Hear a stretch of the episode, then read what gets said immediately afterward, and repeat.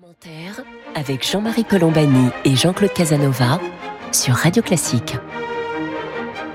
Bonjour, bienvenue dans Commentaire. Jean-Claude Casanova et moi-même, nous sommes heureux de vous retrouver pour cette conversation hebdomadaire qui sera consacrée cette semaine à la Russie à la Russie parce qu'il y a en perspective un sommet euh, à la mi-juin entre Joe Biden, le nouveau président américain, et Vladimir Poutine. Et pour cette conversation, nous sommes accompagnés aujourd'hui par euh, Marie Mandras, qui est chercheur au CNRS, qui enseigne à Sciences Po. Je remercie d'être évidemment avec nous. Bonjour Marie Mandras. Bonjour. Merci d'être avec nous. Marie Mandras est chercheur au CNRS, elle enseigne à Sciences Po, elle est l'une des animatrices de la revue Esprit, nous en reparlerons à la fin de cette émission. Et avec elle, nous allons regarder la situation, j'allais dire, aux frontières de l'Est de l'Union européenne, parce qu'il s'est produit évidemment un incendie, un incendie, pardon, un incident très grave avec euh, la captation d'un avion de Ryanair, donc un avion européen partant d'une capitale européenne, Athènes, pour se diriger vers une autre capitale européenne, Vilnius, et qui a été contraint d'atterrir à Minsk parce que la Biélorussie voulait récupérer un opposant et sa compagne au président Loukachenko, qui est en place depuis euh, un bon quart de siècle, si ce n'est plus, euh, à la tête de la Biélorussie. Et donc c'est une situation qui a provoqué une très vive émotion euh, et par laquelle évidemment nous allons commencer parce que c'est une une situation à, la fois grave et qui a, dont la gravité a été probablement renforcée par le fait que les Russes ont semblé approuver. Alors au départ, il y a eu un concert de louanges venant des médias russes, puis un silence, et puis une déclaration du ministre des Affaires étrangères plus modérée, mais néanmoins en soutien d'une initiative qui n'avait peut-être pas l'aval total de, Moscou. On va, on va évidemment en discuter. Jean-Claude Casanova, je vous laisse introduire la discussion avec Marie Mandras. Oh, je crois que c'est simple. Sur l'acte lui-même, il est évident que c'est un acte illégal. Je ne sais pas si le terme juridique convient proche d'une piraterie.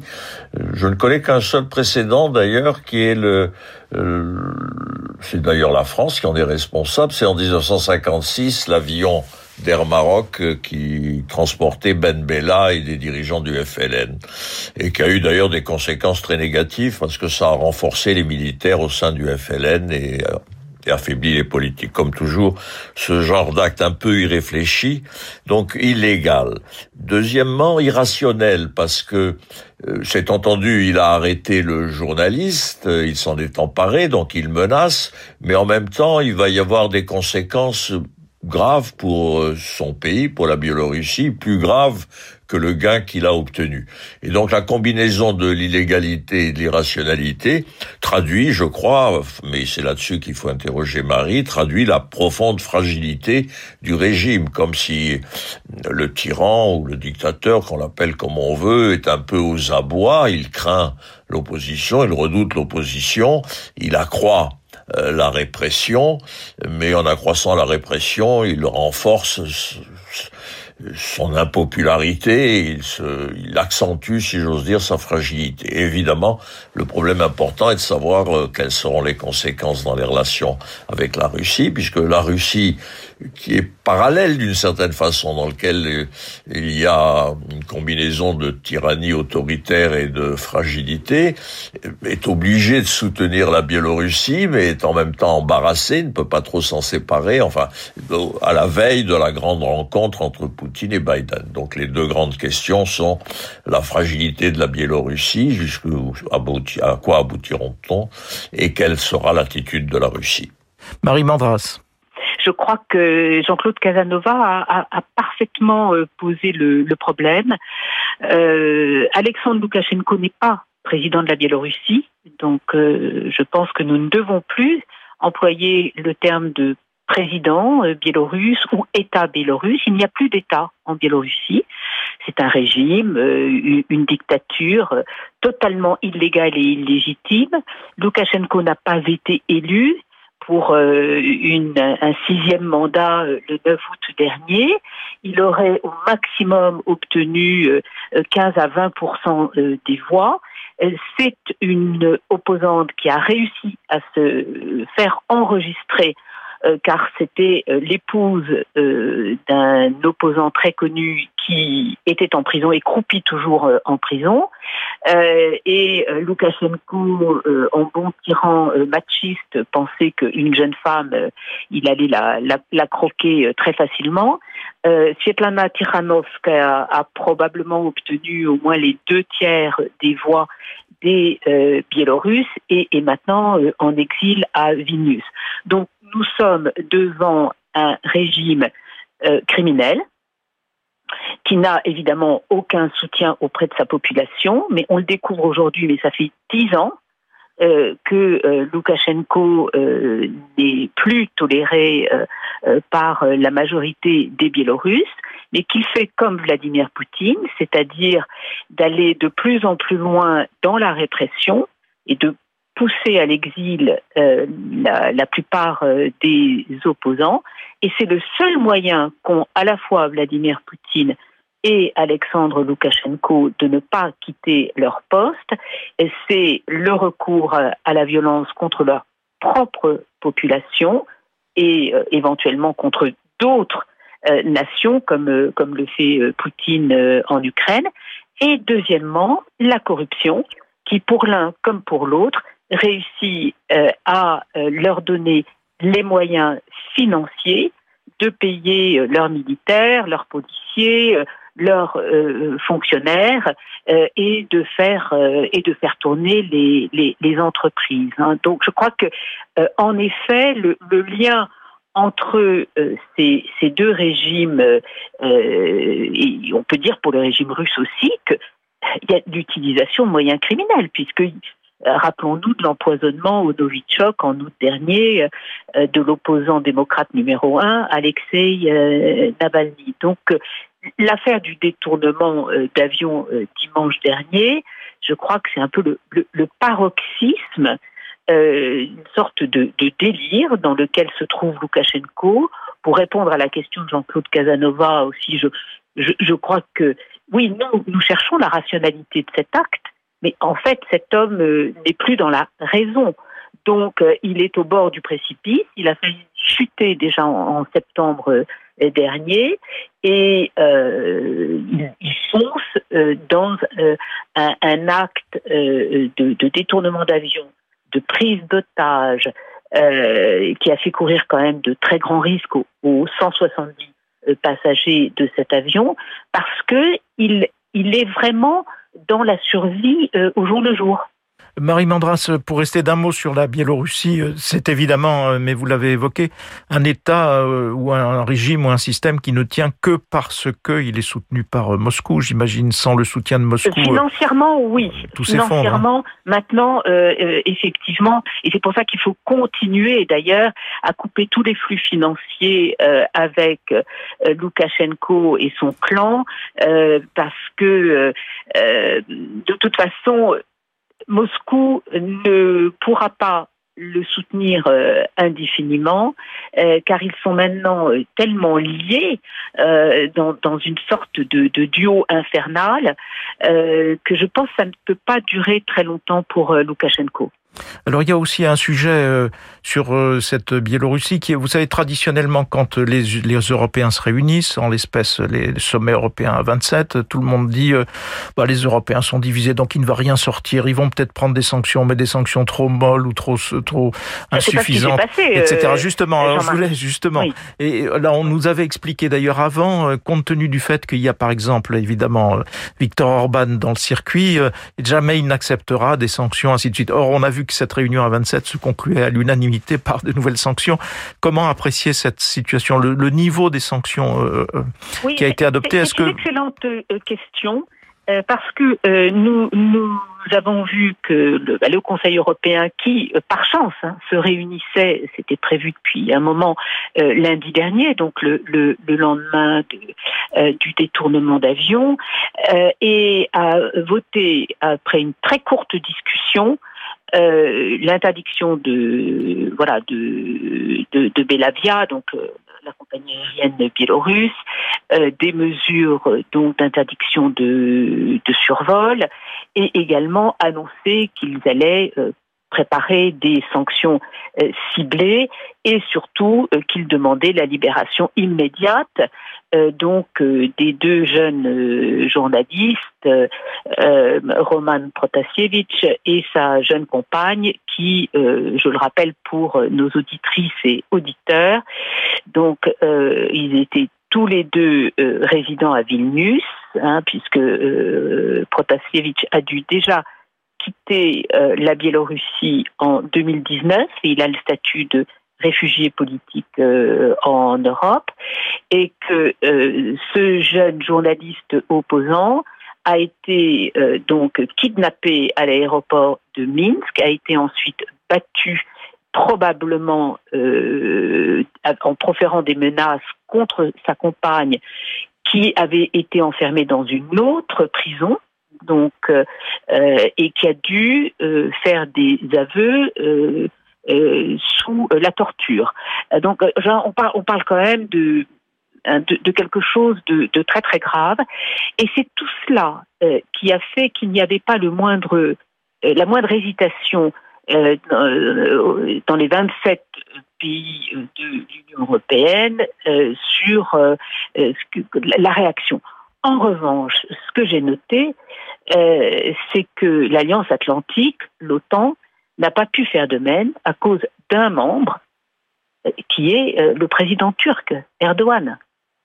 et, je crois qu'il faut aussi profiter de cette situation pour rappeler à quel point l'Union européenne a des moyens, a une réelle force politique euh, du fait euh, de, ses valeurs, du fait euh, de son fonctionnement économique, social, politique et de son attrait pour tous les pays voisins et qui n'ont pas réussi encore à construire un, État de droit et une démocratie. Et on voit bien que si Vladimir Poutine est de plus en plus en confrontation avec nous, les Européens, c'est précisément à cause de ce pouvoir d'attraction. Et que tous les bavardages euh, sur le fait que l'Europe serait faible, incapable, impuissante parce qu'elle n'est pas une puissance militaire, euh, tout, ça c'est de la désinformation, euh, car l'Europe, dans son rôle, je crois aujourd'hui fait le maximum de ce qu'elle peut faire, et moi ce que je voudrais voir très rapidement, c'est la reconnaissance de la représentation en exil de la Biélorussie, pour qu'on comprenne que maintenant on a un vide euh, politique euh, et économique en Biélorussie et qu'il ne faut pas laisser ce vide se prolonger. Euh, on va regarder peut-être un peu plus du côté de Vladimir Poutine parce que s'approche dans une quinzaine de jours, un peu plus, le 16 juin, je crois, en Suisse, le, la prochaine, le prochain sommet entre Joe Biden et Vladimir Poutine. Euh, Jean-Claude Casanova, comment comment voyez-vous la, la, enfin comment voyez-vous ce sommet? Parce que on n'imagine pas euh, Joe Biden essayant le reset, vous savez, le, recommencement qu'avait tenté Barack Obama et dont on s'est aperçu que les Russes ne, ne, voulaient pas. donc, quel peut être l'enjeu l'enjeu de, cette rencontre, en dehors évidemment de la question des influences sur la campagne électorale, puisque les Russes avaient manifestement manifesté ou exprimé par des biais divers leur sympathie pour Donald Trump. Jean-Claude Casanova. Ah ben, c'est-à-dire qu'on est dans une situation ici aussi contradictoire parce que euh, Biden, c'est très simple, il arrivera en posant un certain nombre de conditions, euh, conditions qu'il est nécessaire de remplir pour obtenir un, un dialogue normal euh, des États-Unis avec la Russie, de l'Occident en général avec la avec la Russie. Alors, est-ce que Poutine est prêt à accepter ces conditions, ça c'est une autre affaire parce que dans ces conditions, il y aura vraisemblablement euh, la normalisation de la situation, la pacification de la situation en Ukraine et d'autres conditions qui nous renvoie au régime de Poutine, qui est d'ailleurs le même que le régime biélorusse. Ce sont, ce sont des régimes étranges dans lesquels ceux qui dirigent veulent conserver le pouvoir. Ils veulent conserver le pouvoir, ils veulent en même temps un minimum d'adhésion, un minimum de popularité, parce que ils font semblant d'être démocrates et ils font semblant d'accepter les élections. Mais ils veulent, et en même temps, il y a dans les sociétés, qui sont désormais plus ouvertes que par le passé, par comparaison à l'Union soviétique, il y a dans, les, dans ces sociétés une aspiration à davantage de liberté et une aspiration à davantage, à davantage de bien-être. Or, ce sont des régimes qui échouent, en ce sens que ils, ne, ils ne réussissent pas économiquement. La Russie produit des armes et du pétrole et du gaz, mais ne, ne, ne, ne fournit pas les biens de consommation nécessaires et les degrés de liberté nécessaires. Donc, par-dessus le marché, les gouvernements apparaissent comme corrompus. Donc, euh, ils sont fragiles et quand on est fragile, ils sont fragiles en termes d'opinion, et donc pour, pour lutter contre ça, ils ont la répression et le nationalisme. Mais avec la répression, ils accroissent le mécontentement, et avec le nationalisme, c'est-à-dire le, la menace vers l'extérieur, ils obtiennent l'effet inverse. Moi, je ne comprends pas très bien pourquoi on admire Poutine, parce que ce qu'il a obtenu, il veut une sphère d'influence. Il a obtenu une sphère d'hostilité. Jamais le nord de l'Europe, les Pays-Bas, la Suède, tout le monde, tout, tout le nord, tout, l'est de l'Europe est, désormais hostile à, la Russie. Il n'y a jamais eu autant d'hostilité à l'égard de la Russie qu'il y en a aujourd'hui. Donc c'est un échec à tous les points de vue. Et je ne sais pas quelle capacité il a pour changer les choses. Il est très différent d'ailleurs des Chinois.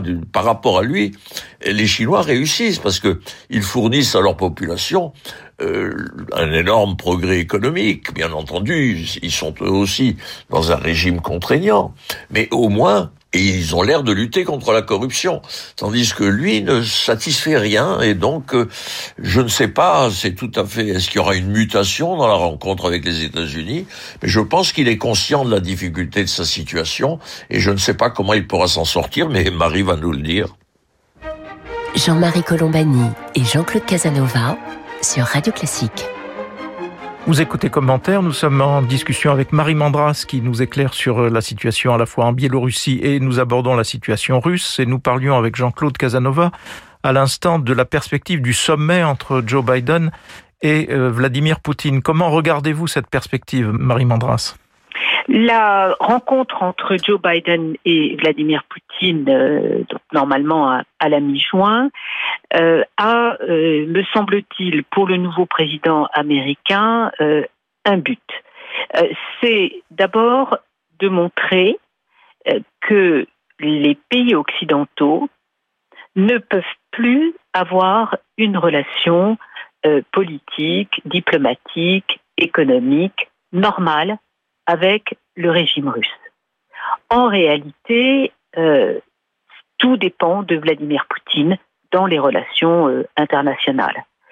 Donc, tout ce qui nous reste, euh, nous, pays occidentaux, gouvernements occidentaux, c'est un dialogue difficile au sommet avec le chef de la Russie. et je crois que c'est vraiment ce message que Joe Biden veut faire passer. Il n'y a plus de euh, Russie, il n'y a plus de parlement, il n'y a plus de diplomatie euh, euh, russe.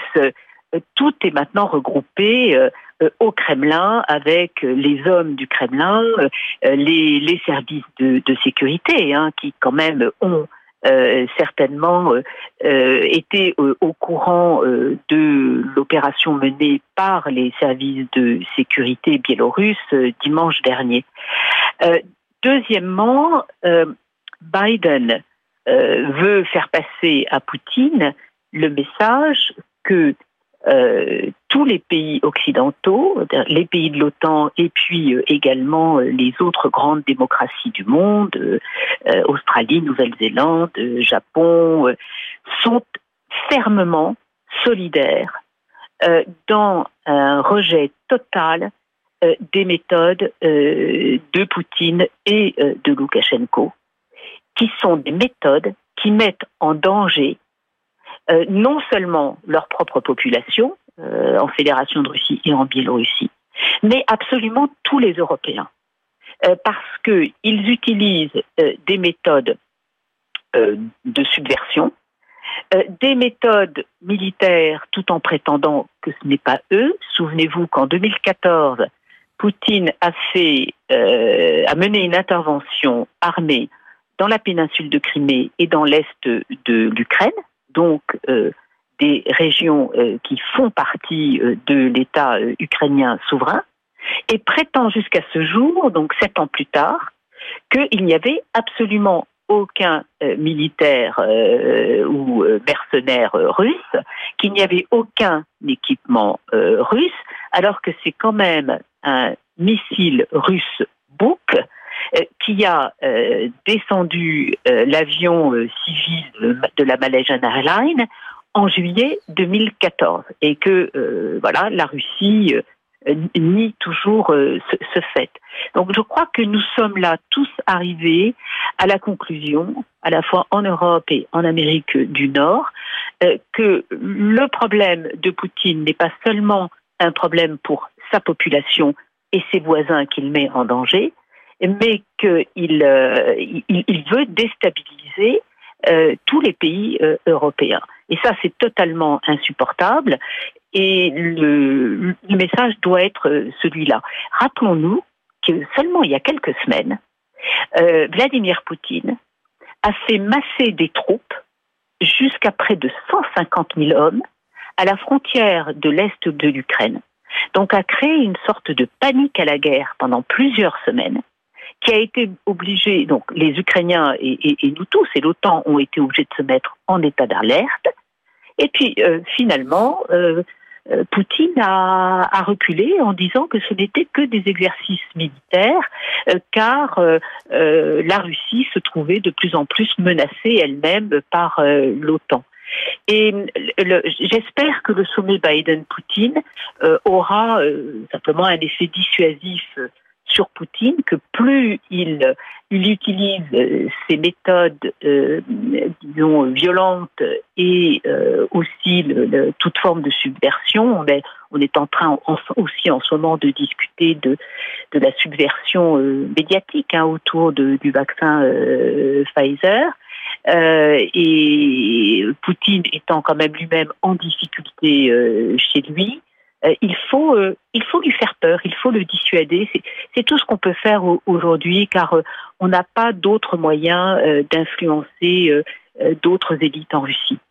Alors avant de clore cette discussion, Marie Mandras, Jean-Claude Casanova, je voulais juste évoquer d'un mot la situation française, parce qu'il y a en France, par tradition, un parti russe, et, pas plus tard que cette semaine, alors même que nous venions d'apprendre et de protester, d'adopter des sanctions contre la Biélorussie après l'arraisonnement de cet avion, euh, Marine Le Pen a jugé bon de considérer qu'il était temps pour la France de quitter le commandement intégré de l'OTAN, d'une part, et donc de se rapprocher de la Russie en plaidant pour une alliance russe et en disant que si elle était élue, évidemment, elle annulerait les sanctions. Il faut rappeler que les sanctions ne peuvent être prises qu'à l'unanimité. Alors si évidemment la France se retirait, il n'y aurait plus de sanctions possibles au niveau européen. Comment regardez-vous cette, cette prise de position euh, qui est passée un, peu inaperçue dans le, dans le débat français, mais qui est, me semble-t-il, assez importante? Marie Mandras, juste en quelques mots avant Jean-Claude pour conclure. Oui, je, je crois que c'est vraiment c'est très grave. Euh, qu'une chef de parti politique euh, euh, qui a été au second tour de, de l'élection présidentielle prenne des, des, des positions de, de, cette nature. Et en effet, je suis étonnée qu'il n'y ait pas plus de réaction et de, de la mettre voilà devant euh, les responsabilités de, de ces paroles. Euh, euh donc euh, oui, faisons pression, rappelons-le dans, dans, toutes les émissions de, de radio. Merci Marie Mandras. Jean-Claude, juste d'un mot pour conclure. Oh, c'est une interrogation. Au fond, les, si j'étais un citoyen russe, je considérerais que Poutine a échoué. Donc il est vraisemblable qu'un très grand nombre de Russes ont ce sentiment d'échec. Qu'est-ce qui, à l'intérieur de la société russe, peut dissoudre le phénomène Poutine, c'est-à-dire quelle capacité d'évolution a la société russe euh, aujourd'hui. Mais voilà, nous resterons sur cette question de Jean-Claude Casanova. Je rappelle que nous étions en compagnie de Marie Mandras, qui est chercheur au CNRS, qui enseigne à Sciences Po, animatrice, l'une des animatrices de la revue Esprit. Je crois que la revue Esprit a lancé un, un comité franco-russe ou... Un comité Russie-Europe. Russie-Europe qui fédère euh, toutes les initiatives et qui existent pour euh, défendre euh, l'état de droit, les libertés, les droits de l'homme en Russie et en Biélorussie. Merci donc à Marie Mandras. Merci à vous toutes et à vous tous de nous avoir prêté attention aujourd'hui. Jean-Claude Casanova et moi-même, donc, nous vous remercions et nous vous donnons rendez-vous samedi prochain pour une autre édition de commentaires.